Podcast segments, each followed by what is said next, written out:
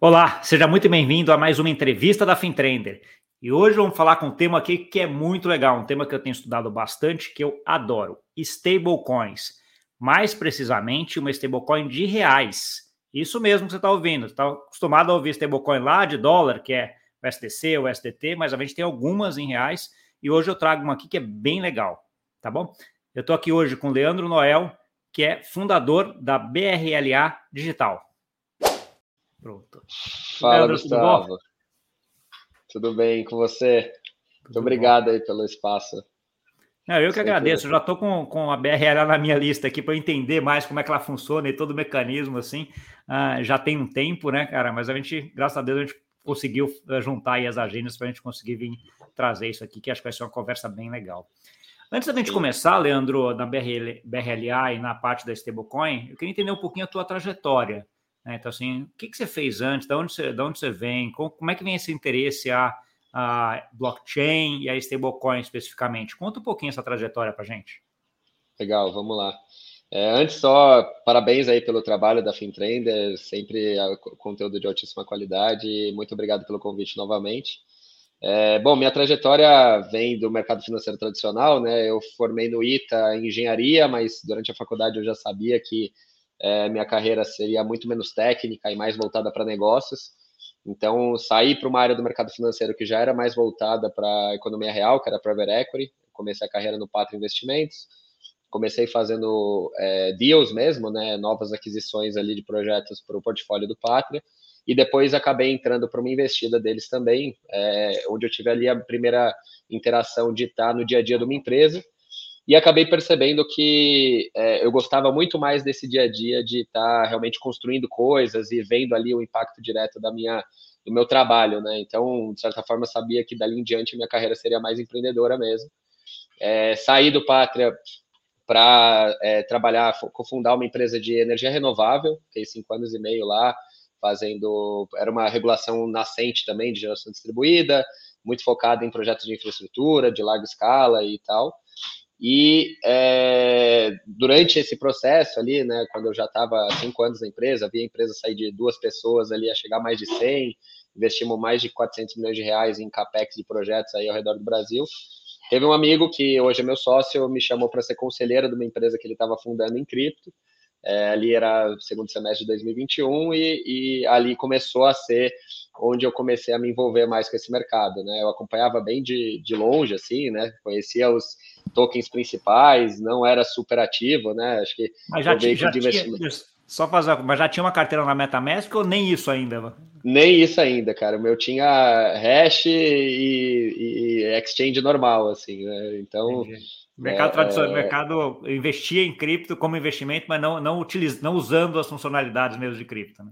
Exato, exato. E aí foi quando eu comecei a, a, ver o quanto coincidiu ali né, com o momento de bull run de, de 2021, então foi muito próximo do é, all-time high do mercado e, e, onde você procurava, né, podcast, carta das gestoras lá de fora, é, todos os YouTubes, né, era tudo to the moon, tudo vai, vai porrar, era tudo muito é, bullish e de certa forma isso obviamente dá um otimismo assim, né, intrínseco. Conhecia. E, a, e aí eu comecei a estudar um pouco mais, né, fiz minha MetaMask, comecei a interagir ali em DeFi, comecei a fazer algumas uh, maluquices ali ainda meio perdido, mas comecei a me, me interessar mais no tema, até que é, a gente combinou meio que de, o papel, em vez de ser só de conselheiro, ser de um dos construtores, e ali a gente começou o projeto da, do que era antes da BRLA Digital, na verdade, né, que chamava Ada Capital.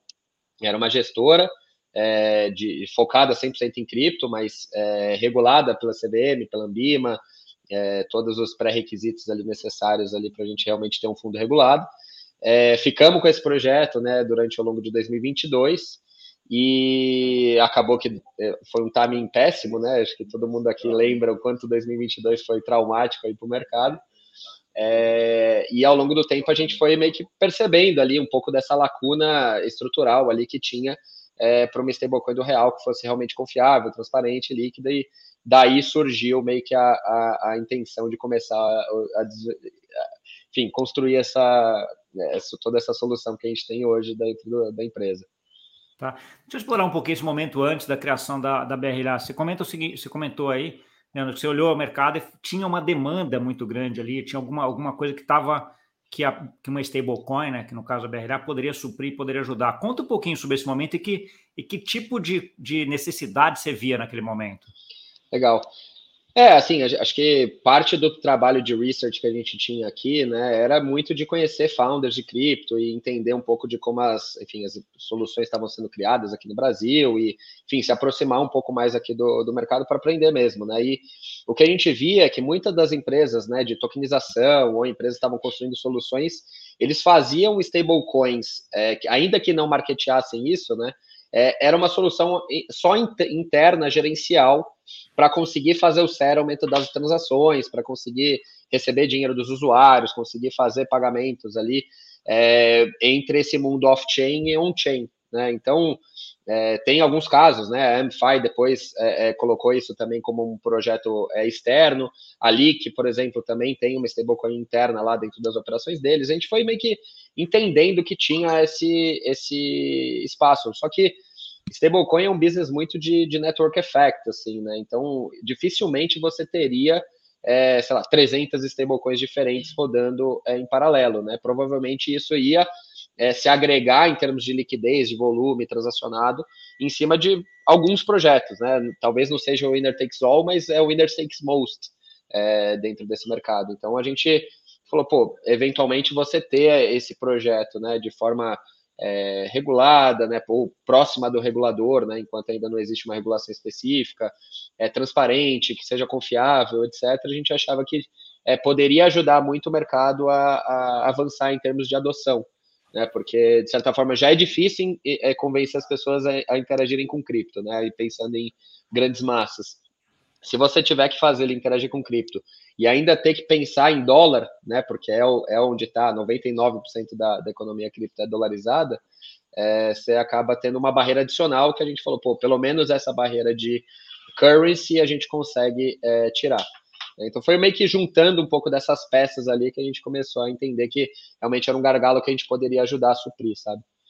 Entendi. E aí o primeiro, o primeiro caso, uh, primeiro caso que vocês tentaram explorar, que vocês foram atrás, seria um caso de, de essas empresas que têm um pedaço no, na parte off-chain, né? Web 2, vamos dizer assim, e um pedaço Web 3 barra uh, on-chain, como é que você liga? Eu, eu, seria um caso mais aí de melhoria operacional, né, Leandro, nesse sentido? De certa forma, sim. É, a gente vê que tem muita empresa que tem essa interação dupla, né, on-chain, off-chain, e é um caos, assim, as APIs bancárias do mercado tradicional são horríveis, é, tudo funciona muito pior, assim, por exemplo, é, uma que a gente fazia muito na comparação do fundo era a API da Binance contra a API da B3, por exemplo. E é, cara, é anos-luz de diferença, assim, o quanto é melhor é, é essas APIs que são relacionadas a, a, ao mundo cripto, né?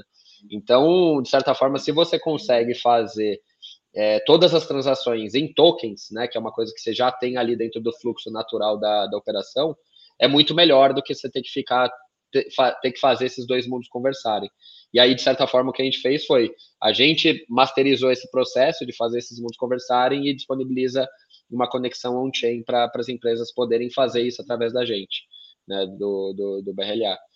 É, então, enfim, tem algumas questões da, da, do real em si, né, de ser uma, uma restricted, restricted, currency também, de é, empresas offshore não poderem é, segurar reais, ser uma dificuldade enorme de abrir uma conta de não residente.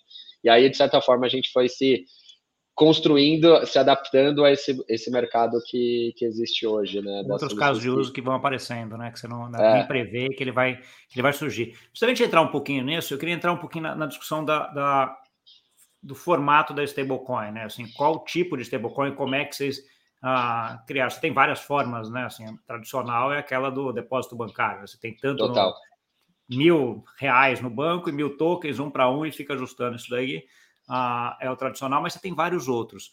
Vocês chegaram a cogitar, e já estou até adiantando, né, que vocês foram para esse mesmo, depois a gente vai entrar um pouquinho mais até nele, desse um para um, mas vocês, já, vocês chegaram a cogitar de ter uma stablecoin diferente, do, de, de algum processo diferente em relação a isso?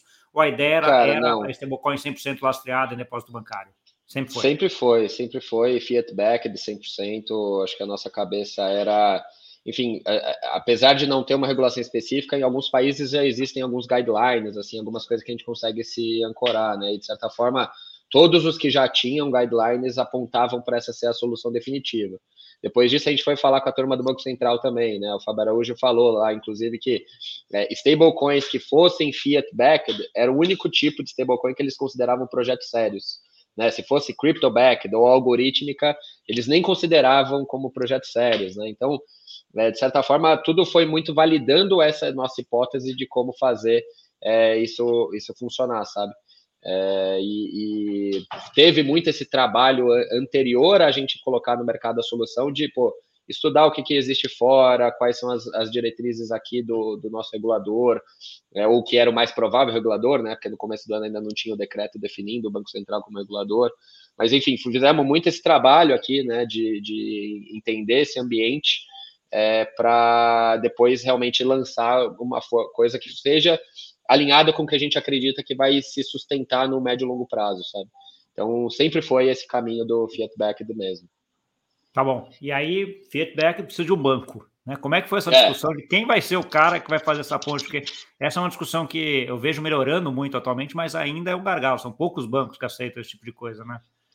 É, cara, a gente, de certa forma, conseguiu. É, hoje a gente tem basicamente para alguns tipos de banco, né? A gente tem um banco operacional nosso, tem um banco de transação, né? Que são mais API, intensivos em API, em, em, em robustez tecnológica, e tem os bancos de custódia, né? Os bancos de custódia a gente falou, cara, não dá para fugir dos principais bancos do Brasil, né? Então hoje a gente tem o, o Itaú como primeiro é, parceiro e o BTG como, como redundância ali.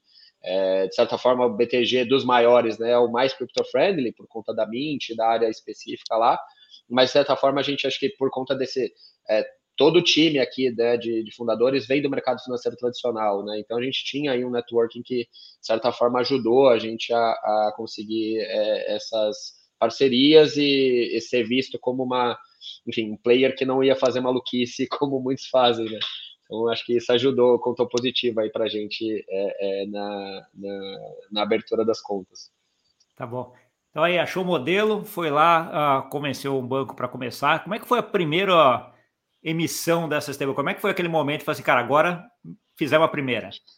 Cara, a primeira nem foi tão marcante assim, para ser honesto, porque a primeira era muito a gente fazendo internamente, entre meio muito teste, tentando fazer um milhão de transações para ver até onde a, a, API aguentava, né? Acho que não, não, teve, não foi tão é, é excitante assim. Acho que quando a gente conseguiu atrair um cara externo, né, um, um player de cripto que se casava muito com essa solução, né? Porque enfim, no, nossa história foi assim, né? A gente achou que a, a nosso path, né, o caminho aqui de construir o BRLA ia ser parecido com as outras stablecoins que existem, né? Então, basicamente, o SDT nasceu lá atrás em cima da, da, da Bitfinex, Bitfinex. né? É, o SDC cresceu muito com a Coinbase. A Binance fez a própria stablecoin deles, o BUSD. Aqui no Brasil teve o BRZ, né, em parceria com a FTX lá, né, investido pela FTX, que, enfim, também teve um, um tamanho relevante. Então a gente achava, pô, é, lança stablecoin, se junta com uma exchange relevante, ganha a liquidez e a partir disso você tá feito, né? É, acho que não podia estar tá mais enganado, né? Acho que o mundo foi muito menos cor-de-rosa do que a gente achava inicialmente. E aí a gente falou, cara, acho que o que, que dá para construir em cima né, da, da, do stablecoin? E uma das soluções que mais fazia sentido era esse play de cross-border, né? Porque FX é muito difícil, é muito complexo, é, é ineficiente. É, e a gente tinha essa hipótese de que a gente conseguia fazer essa conexão on-chain, simplificar muito o processo de, de FX. E aí, basicamente, o primeiro player que a gente trouxe, apesar de ser um time que, que é brasileiro, né? Os dois fundadores é um brasileiro e um cara que mora em Portugal, aí, seu conterrâneo, é, eles são sediados em BVI e não tem conta bancária no Brasil, porque abrir uma conta bancária sendo uma empresa offshore é, é, é muito difícil. E aí a gente falou, cara, realmente é um cara que a gente consegue ajudar, porque a gente ele não consegue segurar reais por conta dessa dinâmica do, do, do de contas empresas offshore não poderem ter conta, ah. mas ele consegue segurar uma stablecoin do real que é pareada um para um. E com isso ele consegue receber PIX, consegue fazer PIX, consegue, enfim, converter né, para stablecoins do dólar se ele for necessário, etc. E aí, essa foi, acho que, o momento de virada. A gente achava que o primeiro cliente, entre aspas, né, primeiro parceiro, iria chegar em seis meses, acabou vindo em dois É, então foi, foi muito positivo e, de certa forma, legal ver, porque a gente joga muito próximo ali para o crescimento de um ajudar o outro, né? De certa forma, é muito positivo, muito sinérgica assim, essa relação. Então, acho que esse foi o momento mais eureka, mais excitante, assim, de que, porra, não, agora, agora it's for real, sabe? Entendi. Em que, em que redes vocês começaram? Em que redes vocês estão hoje em termos de blockchain? Foi muito também escutando assim que, que o, o, mercado pedia, né? E de certa forma, os primeiros use cases que a gente estava muito em contato eram em Polygon. É, a gente achava que o EVM tinha que ser, né, por conta da, da atividade do, do, Ethereum e tal, é, mas é, o Ethereum tem uma questão proibitiva ali em termos de gas, é, e a gente falou, pô, talvez o L2 seja o mais interessante. E aí, dentro dos parceiros né, que, que a gente estava ali prospectando como, como potenciais clientes, a maioria deles estava em, em Polygon, né? Então, de certa forma, para lançar, sim, a gente lançou em Polygon. Então, hoje, de fato, é onde a gente tem é, mais atividade. Mas a gente teve aí uma, tem uma parceria com a Ripple, né, de, de grants, inclusive, que, que a gente vai é, lançar no XRP já tem use cases mapeados aí que, que a gente vai ajudar também em Ethereum e Solana. Então, basicamente, a nossa visão é de ser um play cross-chain, assim. É, não é uma intenção de ser nativo só em Polygon, mas acho que para dar o kickoff assim do projeto é, não podia não, não, tinha como ser outro assim é eficiente em termos de gas é, é onde tem uma atividade relevante as pessoas confiam acho que foi é, bem é, fez muito sentido assim para nosso kickoff Entendi. É, até tem que começar com algum, e, e stablecoin é uma coisa que é muito interessante, essa parte até de, de conexão interchain, né, cara? Porque você acaba virando um polo de você sendo o cara que conecta no final das contas, né? Pode ser um, do, um ponto importante nessa conexão de multi-chains que a gente está que a gente está indo, né? E é importante diversificar. Um outro tema Exato. que sempre vem, vem, Leandro, quando a gente fala de, de stablecoins, essas 100% lastreadas, que tem base em mercado Web 2 ou mercado antigo é reservas, né? Como é que é? Claro. Você garante que você tem lá um milhão de tokens e um milhão de, uh, de reais em uma conta bancária. Como é que é isso aí dentro da BRLA? Legal. É, isso foi também uma decisão de design, assim, de como a gente construiu a, a solução, é, que basicamente a gente só não faz pre-mint de nenhum token, né? Então, basicamente a gente só faz a emissão dos tokens a partir do momento em que a gente de fato recebeu o recurso e transferiu ele para nossa conta de reserva. Né? Então, é, é, o fluxo é: primeiro eu recebo o dinheiro, coloco ele dentro do banco de, que está ali é, servindo como nosso custodiante, e aí, uma vez que isso bateu, né, deu certo, tudo funcionou em termos das transações do back-end, a gente chama o smart contract para fazer o mint do token. E aí minta na wallet que foi designada lá para o usuário. É, então, de fato, por, por design, a gente não tem como ter é, o, o, uma reserva menor, né, um lastro menor do que o supply de, igual, de, tokens né? emitidos. Né? É pelo menos igual. E aí, é, esse recurso, né, a gente tem a, a, muito a. A gente ouviu uma frase de um, de um escritório de advocacia da, que, que ajudou a construção lá do SDC, que é lá dos Estados Unidos, chama Perkins Coy, e ele começou o call já falando assim: nosso primeiro advice é boring is the new sexy para esse business de vocês. É, então, cara, tenta fazer o mais plain vanilla possível, não coloca risco cambial, não coloca risco de crédito, não coloca, assim, não inventa, né? Então, basicamente, a gente já tinha essa cabeça mesmo, né, de não ter é, nada é, de nenhum risco desse tipo é, dentro do, do, da nossa lasta. E basicamente o que a gente tem hoje é Tesouro Selic, né? Basicamente é tudo alocado nisso, que, digamos, é o risco soberano, menor risco possível que a gente consegue ter para as reservas. Tá bom. E como aí... É, como é que funciona ao contrário, Leandro, agora? O cara, o cara que tem que tem o BRLA, e quer, sacar. quer fazer reais ou, ou, quer, ou melhor assim, porque algum, em algum momento vai ter alguém que quer BRLA que quer queimar esse BRLA, né, para fazer uhum. reais. Como é que funciona essa, essa essa emissão ou queima primária aqui? Vocês mesmos Legal. fazem ou vocês deixam para alguns arbitradores fazerem? Como é que funciona? Não, hoje a gente está fazendo é, direto na, na, nossa plataforma. Existe também, né, os, os, a gente chama, enfim, os parceiros que a gente tem, é, eles têm acesso às APIs para poderem chamar as funções de burn quando existe uma intenção de sacar. Mas basicamente o, fluxo é uma vez que o, o, usuário, né, pediu o resgate, né, entre aspas, do, do, dos reais dele é, em cima do BRLA que ele tem, a gente primeiro faz o lock dos tokens ali para mandar para a carteira que vai é, é, burnar.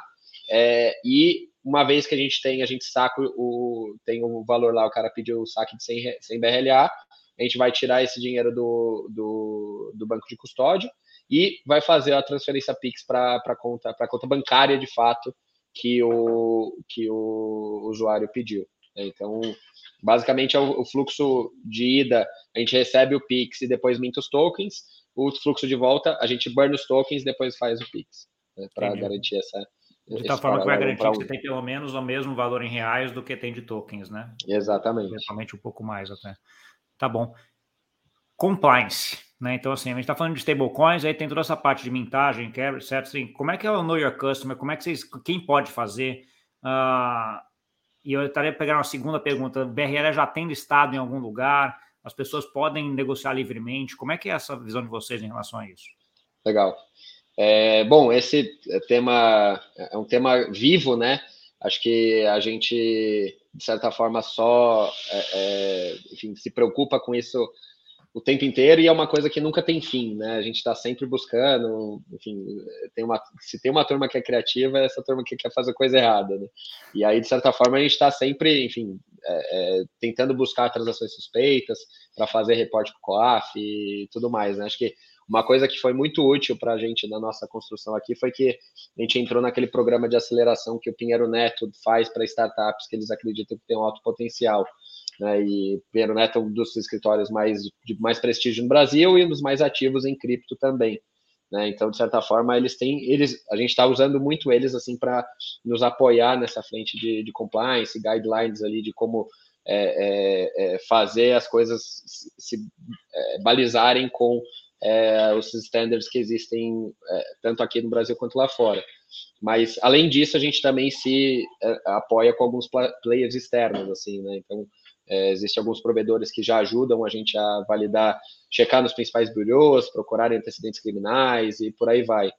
É, mas basicamente o cara para poder, é, principalmente quando ele vai fazer transações em reais, né, seja reais para BLA ou BRLA para reais, é, a gente tem uma régua mais alta, assim, né, porque é onde você tem o um maior nível de risco, né, porque, enfim, em BRLA acaba que hoje ainda não tem tanta transação, tanto volume assim, mas a ideia é que no futuro também tenha. E basicamente é, é, alguns níveis de risco, o cara precisa dar as informações né, de CPF, nome, etc.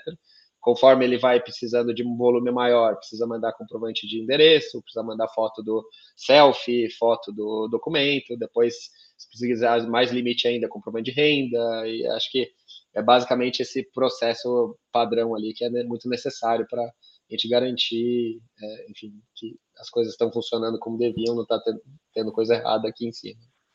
Entendi. Você citou agora, entrando um pouquinho na parte de caso de uso, na parte do caso de uso de câmbio, né? Que era uma coisa que vocês não estavam muito vislumbrando no começo, mas é com que entrou aí muito forte. Descreve para a gente, talvez, esse processo aí. Qual esse principal caso de uso, no caso de câmbio, que vocês têm hoje? Como é que ele é? Legal. Então, basicamente funciona assim, né? Hoje a gente está trabalhando muito mais com empresas, né? Então, basicamente uma empresa que ele quer crescer no Brasil, é, ele que seja interaja com cripto, né? Basicamente ele precisa de quatro prestadores de serviços principais. Ele precisa de uma API de banking ou payments. Ele precisa de um, um uma, de exchange mesmo, né? Que possa trocar reais por cripto. Uma de FX, né? Que é trocar, né? Eventualmente você precisa fazer ao registro no Banco Central, né, de que você está trocando ali é, o SDC, o SDT por é, é, reais ou BRLA, e você precisa da parte de KYC Compliance. E aí, basicamente, o que a gente fez foi, a gente juntou essas quatro soluções dentro de uma API única, e é, a gente está trazendo empresas de fora que queiram atacar o Brasil como mercado de crescimento para eles, né? Porque o Brasil está muito visado por conta dessa todo esse vento a favor de regulação é, positiva, o regulador ali fazendo um projeto de CBDC um dos mais avançados do mundo, é, por aí vai, né? Então é um mercado super relevante, grande, com uma população que é, é acaba tendo muita atividade em cripto. Então existe muito esse foco de crescerem no Brasil, né? Esse mercado de, de, de Web3. E a gente acha que para isso faz muito sentido colocar é, um gateway que simplifique essa, esse, essa solução, né? Em vez do cara se conectar com, achar quatro prestadores diferentes, negociar com eles, fazer uma, uma conexão é, individual, eles conectam só comigo e já tem acesso às quatro soluções. É, então, basicamente, esse primeiro use case que a gente viu foi empresas de fora, eles não podem ter contas em reais, né? Ou é muito difícil você fazer uma conta de não residente, mas ele pode ter uma stablecoin do real que é pareada um para um. E com isso ele consegue fazer receber dinheiro dos usuários para crescer, mandar dinheiro para um prestador de serviço, para pagar uma campanha de marketing, pagar um afiliado, pagar um, um funcionário aqui no Brasil. É, e, de certa forma, ele consegue, a partir disso, continuar crescendo aqui de forma é, é, tranquila. E depois a gente percebeu que para empresas nacionais acabava tendo uma proposta de valor interessante pela é, pelo acelerar o time to market, né? Pela conveniência de o cara também ter um único prestador de serviço, né? Um único parceiro, ao invés de ter quatro diferentes. É, então, hoje, basicamente, esse use case que a gente está mais trazendo é ajudar empresas que estão é, querendo crescer no Brasil a realmente acelerarem seus, seus projetos, assim, sabe? É, receber dinheiro de mais usuários, fazer o pagamento dos que são necessários e por aí vai. Muito com essa noção de gateway, assim. Tá bom. E esse fluxo hoje, você tem algum lado que pesa mais? O fluxo é mais de entrada, é mais de saída, ou depende do tempo? Como é que é isso hoje, Leandro? Cara, ele é mais de. E a gente está. Hoje o BRLA, né, por conta de. A gente tá, ainda está nesse processo de criar use cases em cima do BRLA de fato, né? Então, enfim, até um, um dos, dos que é, a gente até conversou na, na, na, última conversa, que é sobre repassar o yield do, do Tesouro Selic para o usuário, etc. Acho que isso pode ter uma. uma aqui na um, lista, eu já vou perguntar sobre isso aí também. Boa, boa. Mas é uma das coisas que a gente acha que pode potencializar muito a, a, a, o BRLA ser uma moeda onde as pessoas de fato estacionam o dinheiro ali. É, hoje ele está servindo muito mais como passagem, né? Então, pessoas que querem é, sair do real para é, receber o SDC, o SDT e poder transacionar em cripto, porque, enfim, diferente do, acho que no, no mercado de importação e exportação global, o dólar é 60% né, do, do, do, do share. É, em cripto é 99%. Né? Então, de fato, hoje a gente está servindo muito mais como essa passagem para os caras poderem ter o SDT, o SDC, é, do que o contrário. Mas existe também o fluxo inverso. A gente, inclusive, acha que quanto mais a gente conseguir incentivar que tem esse fluxo casado, né, mais eficiente a gente consegue ser em termos de, enfim, de tudo, né, de, de liquidez, de pricing, de, de tudo, sabe? Sim, para ter, ter os dois, né? Outra preocupação é que sempre quando você está falando de câmbio, né, uh, tem, certamente vocês têm, lembra também em relação à regulamentação, né? Câmbio é um negócio no Brasil que é super regulamentado, vai um monte de regra, etc. tal. Uh, como é que você conseguiu equacionar isso? Como é que você equaciona isso para ficar compliant, né? Para ficar de acordo com todo esse monte de regra que é uh, que a gente tem, né? Porque você tem, se não me engano, os valores são até 3 mil reais ou, ou 10 mil reais, você tem que informar, tem que fazer câmbio simultâneo, você tem um monte de coisa. É isso. Você segue todas essas regrinhas, informa tudo à medida que vai fazendo, é isso?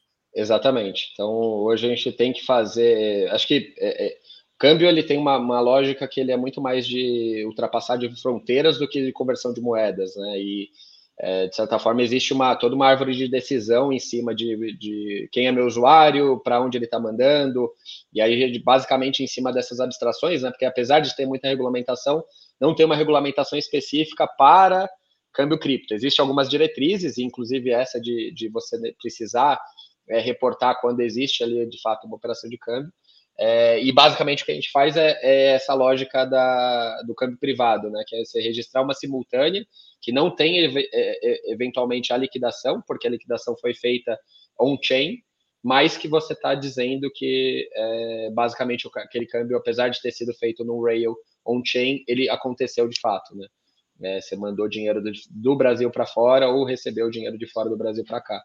É, e acho que enfim, é inevitável que isso cada vez seja mais relevante e provavelmente a gente vai ver é, todas essas regras que, que hoje já são muito maduras para o mercado tradicional, amadurecendo também para esse mercado cripto. Né?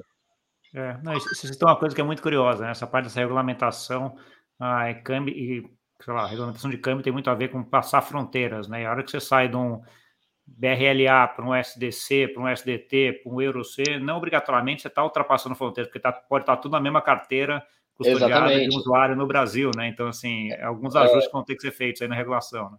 E, é, e, é engraçado, né? Porque assim, no, no, mundo tradicional, você tem uma conta bancária que é de um banco que tem um CNPJ, é, é bem claro, né? né? Quando é. você está falando de uma chave privada, uma chave pública, é, em que lugar que ele está? Em qual é a jurisdição daquela carteira, né? É, é, é tudo meio né? abstração, assim, né? Que você vai ter que, que, que, tomar decisão com base no que se acredita, enquanto não houver um guideline mais objetivo, né? De como você tem que lidar com isso. Mas é, a gente tenta sempre ser, enfim, o mais caxias possível, porque, enfim, estamos no começo, a gente quer fazer as coisas direito. Acho que esse não é o lugar para ser agressivo, né? Acho que é, de fato aqui precisa ser muito by the book, porque, enfim, acho que é, não faz sentido, né? Acho que recolher IOF, fazer a, o registro das transações, acho que isso tudo é uma coisa que a gente faz é, é, por default, assim. Tem muita tá gente que pergunta, né, inclusive, né? Ah, mas se eu fizer com vocês eu não pago IOF? Eu falo, não, não é bem assim. Não estamos é, aqui para fazer elisão fiscal, a gente está aqui para facilitar o operacional, gerar aqui um, tentar criar uma coisa que não existe ainda e tal, mas é, não é não é fazendo, não é um play de eficiência fiscal aqui. Sim. É, um outro ponto que eu queria, queria olhar é a parte de, de, volume hoje, Leandro. Então, assim, como é que vocês já estão aí há um, há um tempinho aí? Como é que você avalia, primeiro, o, sucesso que vocês tiveram até agora? Qual o volume que vocês têm? Eu imagino que você até comentou um pouco de que, como ele é muito passagem, você deve ter muito mais transações, ou muito mais volume transacionado do que até emissão de BRLA, talvez. É uma suposição minha, me corrija se eu estiver errado. Né? Mas, assim, conta para mim um pouco dos números aí. Legal.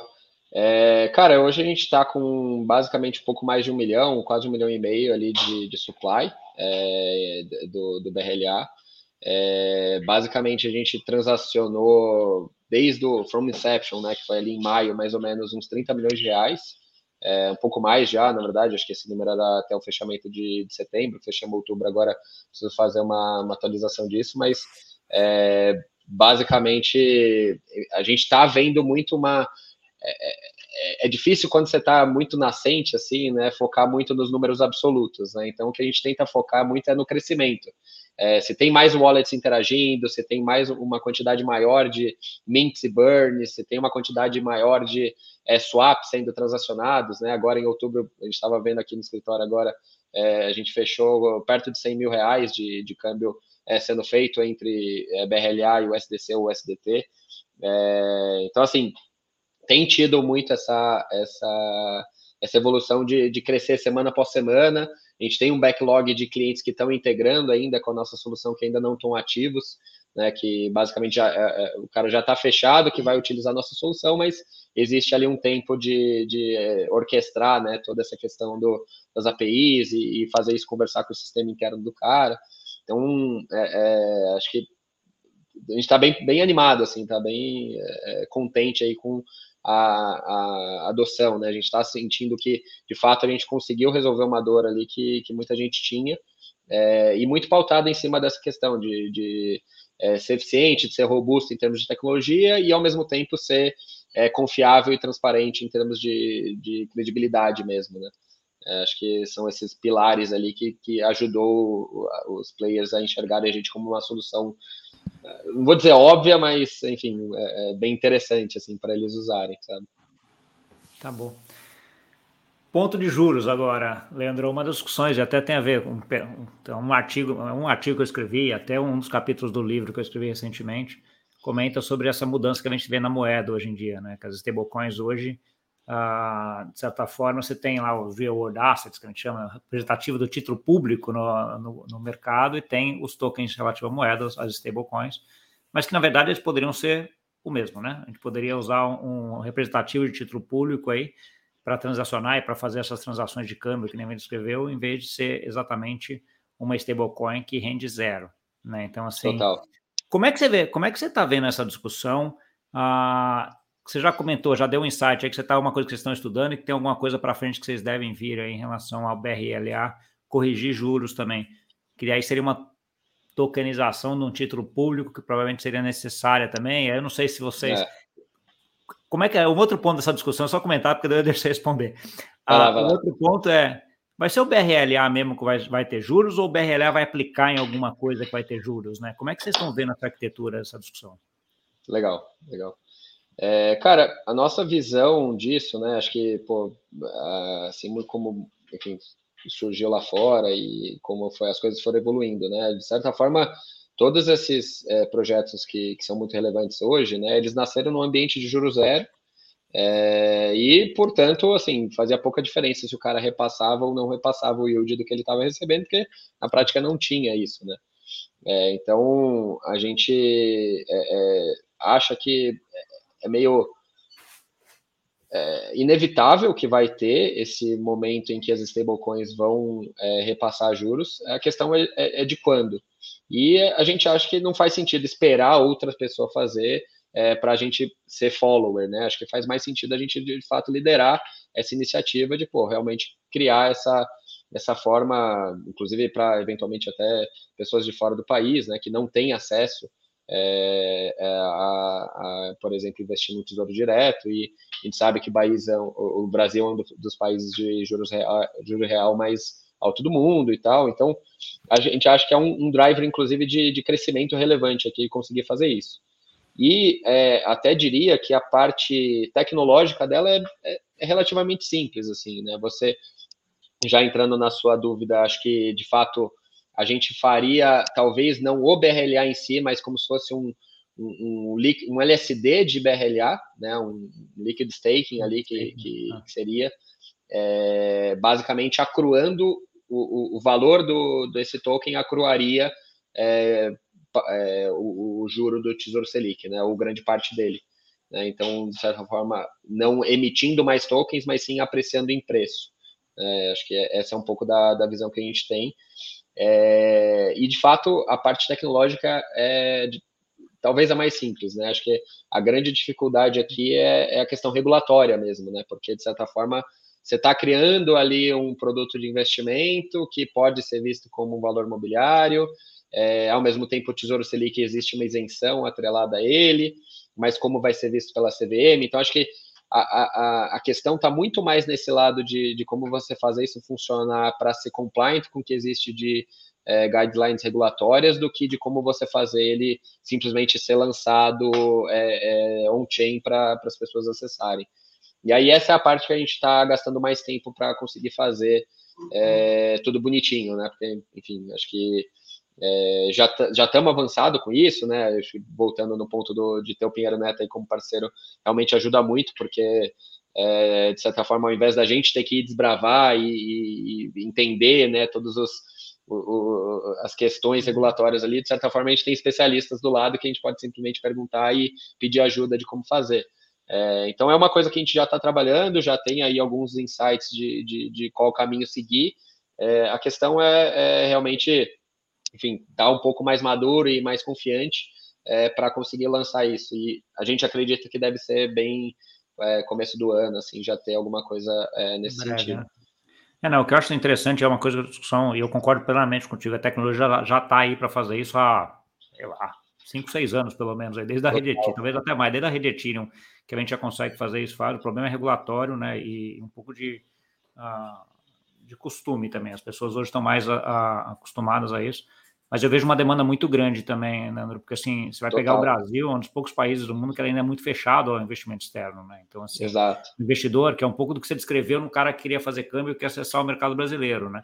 Então, esse cara queria fazer um negócio no mercado brasileiro, ele não, não consegue abrir conta, etc. Mas quem quer olhar e falar assim, cara, tem um título público no Brasil que rende inflação mais 5%. Que espetáculo. Como é que você compra? Exato.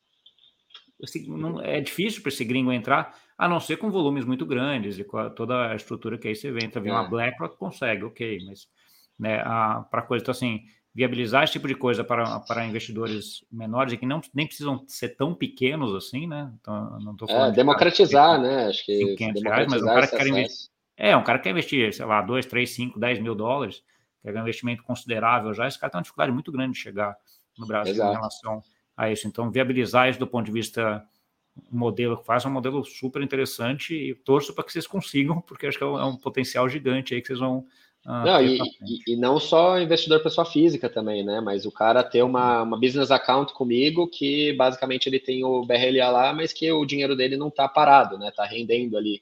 É, de certa forma, vai é, aumentar muito a probabilidade dele cada vez usar mais a minha solução, criar mais demanda e eventualmente em cima disso a gente vai criando novos produtos e enfim, a, a, acho que o, o, é um dos grandes, uma das melhores formas aí da gente de fato conseguir atrair é, uma demanda que de fato existe é, há algum tempo, mas que ainda está represada por falta de ou opção ou opção confiável, né? Porque de fato, se o cara quiser colocar ali em, em DeFi, num, enfim, é, existem opções, né? Mas acho que é, algo que seja repassando risco soberano, é, que não seja um, um, produto muito maluco, assim, acho que existe sim uma. A gente acredita, acho que é realmente uma, uma avenida de crescimento relevante aqui. Sim. Drex, chegamos, a gente demorou um pouquinho, mas chegamos no Drex. Esse papo é. de stablecoin, de rede de blockchain hoje em dia no Brasil, não tem como fugir de falar de Drex. Uh, como é que é a tua visão em relação ao Drex, Leandro? Como é que você vê ele, ele, ele te ajudando aí na, na em relação à, BRLA? Como é que você vê a, a, o fato do Banco Central hoje ser um Banco Central do Brasil, um dos mais inovadores do mundo? Como isso ajuda no teu negócio? E o que, que, tem a ver o Drex com o BRLA? Como é que você faz o Legal. Cara, tem vários pontos aqui, né? Acho que o primeiro deles é que o Drex, de certa forma, amplia muito o meu modelo de, de meu tamanho de mercado, né? Acho que esse é o primeiro ponto muito positivo, assim. Acho que é, hoje a gente tem focado muito em Web3 companies, né? Acho que essa, esse é o, o, lugar ali que o cara já entende do que eu faço, o cara já é, de certa forma, mal atendido pelo mercado tradicional, o cara já é early adopter por natureza, né? Tá fazendo coisa ali na fronteira. É uma comunidade que se ajuda muito, que todo mundo se conhece, então se eu atendo bem o primeiro cara, ele vai falar bem de mim para o segundo. Então tem vários motivos ali para focar nesse nicho.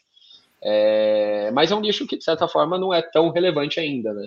Como com o Drex surgindo e, de certa forma, criando essa nova infraestrutura financeira é, para todo mundo, de certa forma, é, é, se padronizar interagindo com ela, de certa forma, toda empresa vai se tornar uma Web3 Company. Né, que, no, nos modos que a gente olha, nos moldes que a gente olha hoje. Então isso faz com que eu tenha um mercado endereçável que, que se multiplica muitas vezes.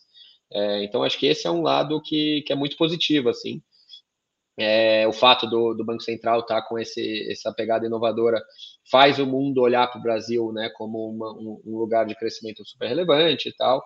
Então, acho que é, é, por esse lado assim de ampliar a demanda tem, tem um valor muito relevante.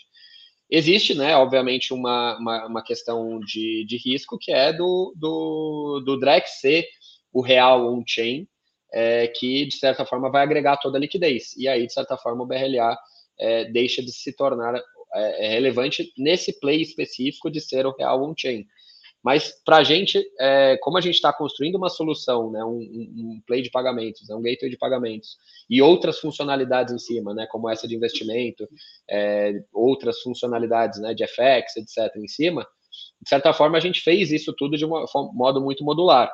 Então, se daqui, putz, começo de 25 ali, qualquer, quando é a previsão do Drex sair, é, de fato é, o caminho for de que o Drex vai ser o, o, o, agregador de toda essa liquidez, a gente pode simplesmente tirar né, o BRLA do, do todas as, as, funcionalidades que a gente hoje está construindo em cima do BRLA e colocar dentro do Drex. Mas existe toda uma discussão de que o Drex vai existir dentro da blockchain privada do Bacen, né, que só quem vai poder acessar é quem eles autorizam de fato.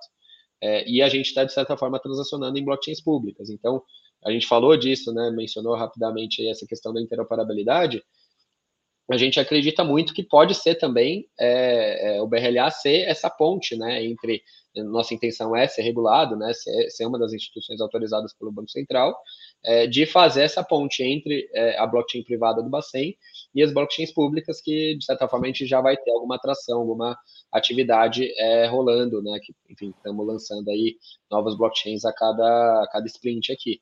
Então, é, é, acho que, de certa forma, esse é o, o, o, modo geral. E uma coisa que ajuda muito né, nessa questão da, das reservas mesmo, porque hoje, de certa forma, é, eu tenho que é, aplicar no Tesouro Selic tradicional.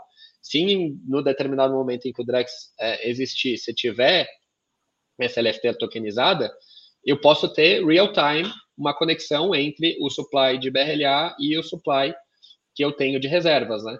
Então, de certa forma, você vai ter ali uma, uma, uma, simplicidade muito maior, né? Os dois vão estar sendo vistos por um Blocks Explorer e, e enfim, você tem uma facilidade é, pro, muito maior.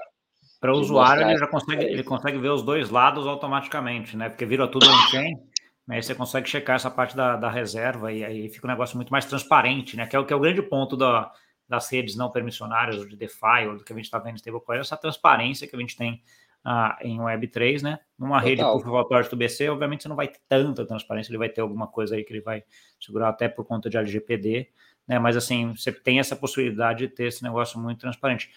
Uma outra coisa que é interessante também no que você estava falando, uh, Leandro, é que no, no, no, que você coloca essa, essa rede do Drex, na verdade você vai precisar de todos os bancos terem o real tokenizado, o Drex de varejo, como é que vão chamar aqui no coisa.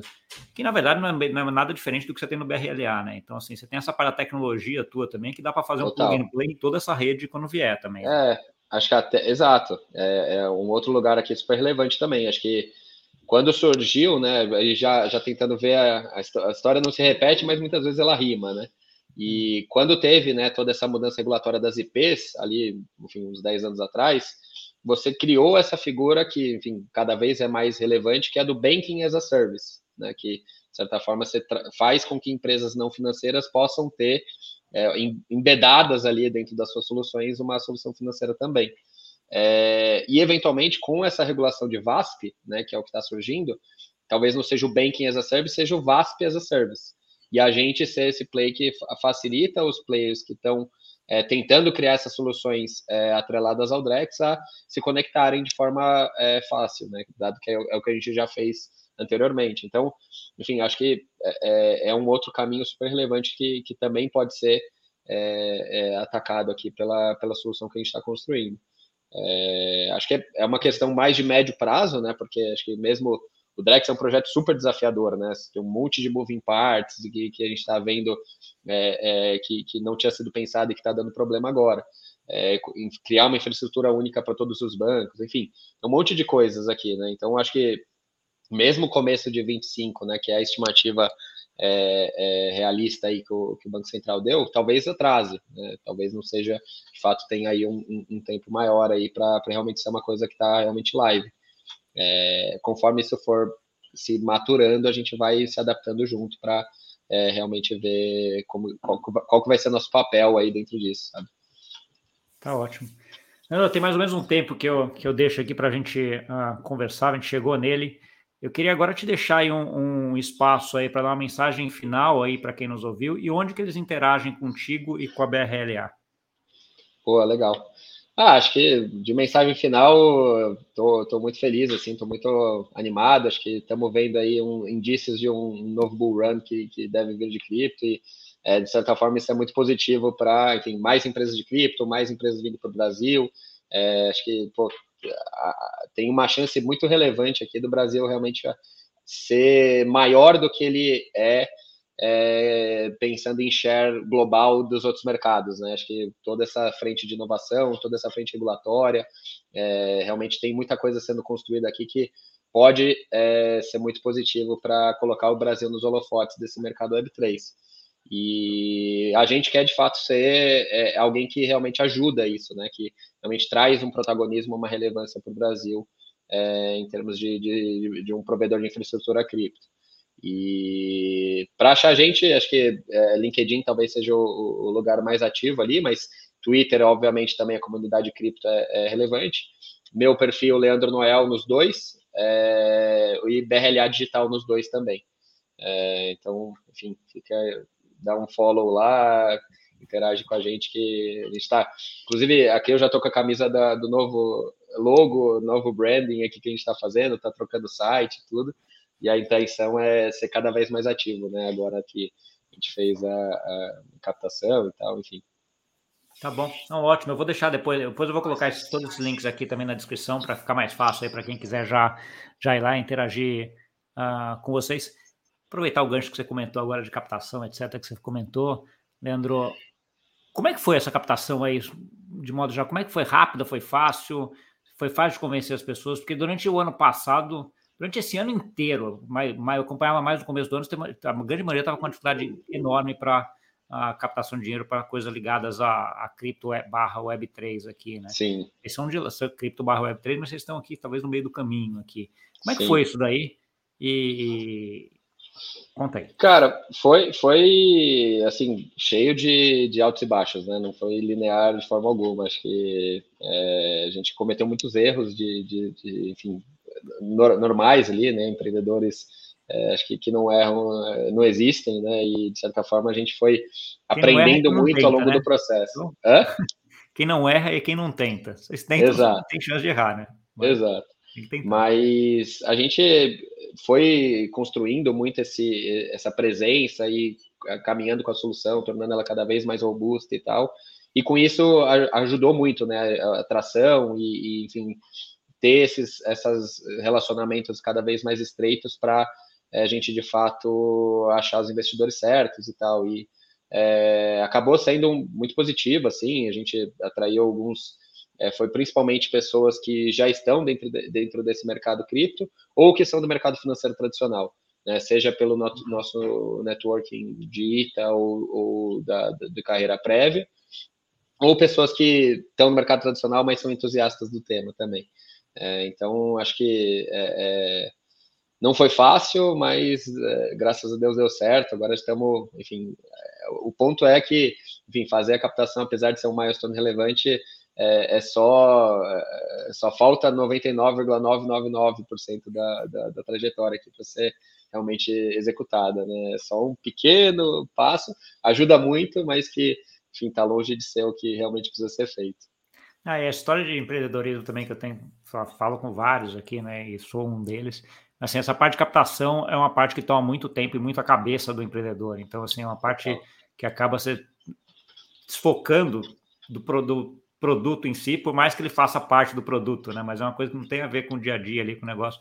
Mas, assim, ter essa tranquilidade, ok, passou, feito, ticado, cabeça para baixo e vamos focar, né? Que é um pouco essa coisa que, que vai aí tocar a vida. É, exatamente. E, pô, acho que não vai ser a única, mas que, enfim, graças a Deus que já foi, agora realmente é, é crescer, ajudar cada vez mais empresas, cada vez mais, mais é, usuários aqui a, a, a, interagirem com cripto e a crescer, fazer esse ecossistema crescer no Brasil.